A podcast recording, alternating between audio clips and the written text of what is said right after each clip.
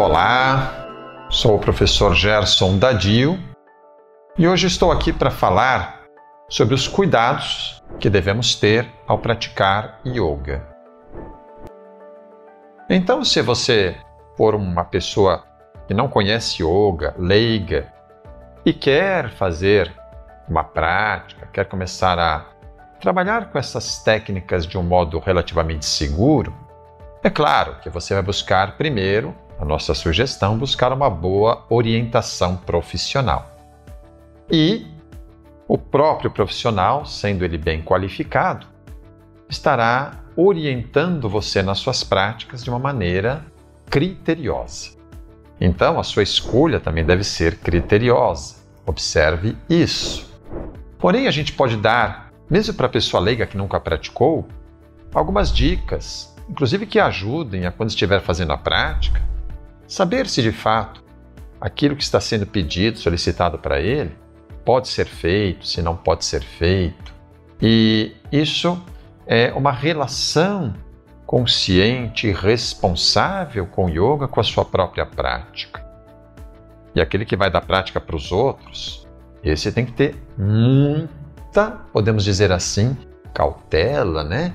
E, e muito critério, muito mais claro com esses aspectos. Bom, a primeira coisa que eu gosto de lembrar aqueles que praticam yoga é que nós devemos realmente hoje, não podemos mais prescindir disto, buscar um conhecimento sobre aspectos ligados à anatomia, fisiologia, que se apliquem nas práticas que estamos fazendo. Será que eu posso fazer qualquer movimento que eu vejo ali na capa de uma revista? Claro que não. Cada corpo tem as suas potencialidades, e o yoga visa explorar essas potencialidades, mas tem também as suas limitações. E quando a gente desenvolve esse conhecimento através da própria prática, da nossa autoobservação, também faz parte desse processo de autoconhecimento descobrir, compreender e respeitar estas nossas limitações. É claro que eu posso ter uma limitação hoje que eu não venha mais a ter amanhã, mas hoje eu tendo-a, preciso respeitá-la. Mas também pode acontecer de eu não ter hoje uma limitação que eu venha a ter amanhã. E isso só não percebe quem ainda não envelheceu. Porque o próprio processo de envelhecimento, nós vamos percebendo que às vezes temos que mudar a relação com a nossa prática, aceitando que hoje talvez eu não possa mais fazer aquilo que eu fazia 15, 20 anos atrás, em função de hoje eu ter uma condição diferente na minha coluna, no meu joelho, enfim, né? Podemos citar só isso a título de exemplo. Mas uma coisa muito importante é que faz parte do trabalho do profissional de yoga, quando realmente é um profissional coerente, sensato nesse sentido, conscientizar seus alunos de que a ênfase de uma prática de yoga não deve ser no rendimento físico. A ênfase de uma prática de yoga deve ser no autoconhecimento. Exatamente. Descobrir que potencialidades eu posso trabalhar em mim e aprofundar-me nisso, mas que limites eu estou tendo nesse momento seguir respeitando isto. Então, por exemplo, como deve ser a nossa relação com a dor nas práticas de yoga? Eu devo fazer uma prática hoje que eu não posso sentir nenhuma dorzinha? Não, não precisamos ser tão exagerados assim. Quando eu faço um alongamento, esse alongamento só tem eficácia se eu vou de fato estar alongando um músculo, tendo um efeito que se almeja desse alongamento, se houver uma dorzinha muscular nesse músculo alongado. Mas, quando eu estou fazendo a prática de modo consciente, eu consigo ter a percepção da dorzinha que caracteriza o alongamento eficaz e da dor que já começa a ser perigosa e que já começa inclusive a indicar um risco. Quando a dor começa a ficar muito forte, quando a dor não está apenas no músculo que eu estou alongando, mas começa a cometer, por exemplo, uma articulação, quando a dor fica depois da prática por um tempo. Isso pode estar indicando que essa prática está chegando num limite próximo de uma condição que pode me levar à lesão. Então, eu devo me nortear por essas percepções para que a minha prática seja num caminho de moderação. Aquilo que, plagiando Buda, ainda que não com a mesma conotação que ele usou, eu vou chamar de caminho do meio.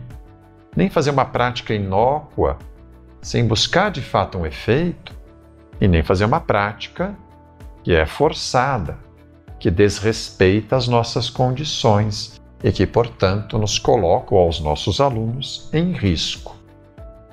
Então, esses são alguns critérios básicos.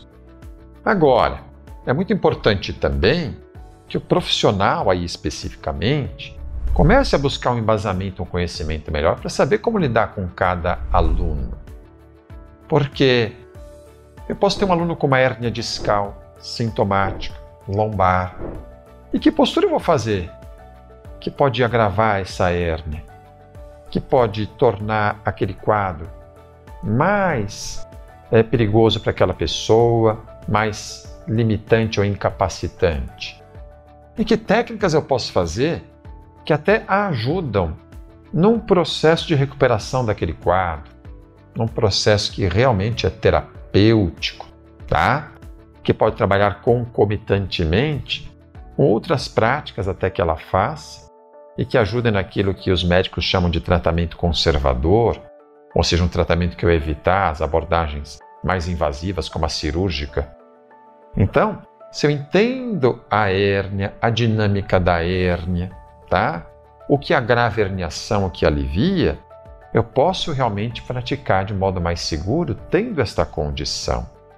É, então a gente tem que tomar muito cuidado, porque hoje, inclusive na mídia de, de um modo geral, seja a mídia das revistas de yoga, né, que até já tiveram uma repercussão maior há uns anos atrás do que tem hoje, mas hoje também as mídias digitais ganharam muito espaço, e qualquer um vai lá e coloca no YouTube, por exemplo, ou em outras, outras plataformas, né? É, sugestões de prática, sequências, e às vezes dão receitas de bolo. Receita de bolo, por exemplo. Hoje eu vou dar para você cinco práticas para a dor na coluna na região lombar. Hoje eu vou dar uma sequência de quatro técnicas para tirar dor de cabeça. Cuidado com isso, porque muitas vezes isso não tem a, o rigor que a complexidade desses quadros exige. Eu vou dar só um exemplo tá? E aí não é pautado no que está sendo visto é, hoje nas mídias digitais, mas é algo que já vem de revistas é, de décadas atrás, inclusive. Então uma revista de yoga lá em casa, que eu coleciono, né, de, de décadas anteriores a que estamos vivendo, em que trazia lá ó, cinco técnicas para tirar a dor lombar. E aí mostra você fazendo a pinça, uma postura de anteflexão, mostra você fazendo o ar, uma postura de retroflexão. E aí se supõe que a pessoa que tem dor lombar vai fazer essas duas posturas e vai melhorar. E a gente tem que ter bastante atenção a isso e lembrar. Mas qual dor lombar? Se for uma dor lombar associada a uma herniação posterior e que se agrava com o padrão flexor da coluna, a postura da pinça pode piorar o quadro. Agora, se for uma dor lombar associada a uma anterolistese, uma instabilidade da vértebra que desliza para frente, a postura do arco pode agravar esse quadro. E aí, gente, como é que eu vou pensar que essa visão tão simplista de passar uma receitinha de bolo para tratar a dor lombar vai funcionar da mesma forma em todos esses casos? Portanto, a mensagem que eu quero deixar aqui usando esse exemplo específico é de que é muito importante ter esse embasamento, científico inclusive e principalmente, para que as nossas práticas possam ser mais seguras. Se você só quer praticar e é, pretende fazê-lo com segurança, Então tenha critério na escolha do profissional, verifique sua capacitação, sua qualificação e, numa primeira aula, converse com ele. Não chegue na sala de aula em cima da hora e comece a sua prática sem que o professor sequer saiba quem você é, o que você pode ter, que exija cuidados. Eu já vi gestante entrando na aula no meio da aula com um professor que ela não conhece, professor sem saber quem ela é, e a pessoa começar a praticar gestando. Mas a gente, como profissional, tem que saber adequar a prática para a gestante. E a gestante tem que conversar com o profissional antes de iniciar uma prática, para que ele adeque essa prática para ela.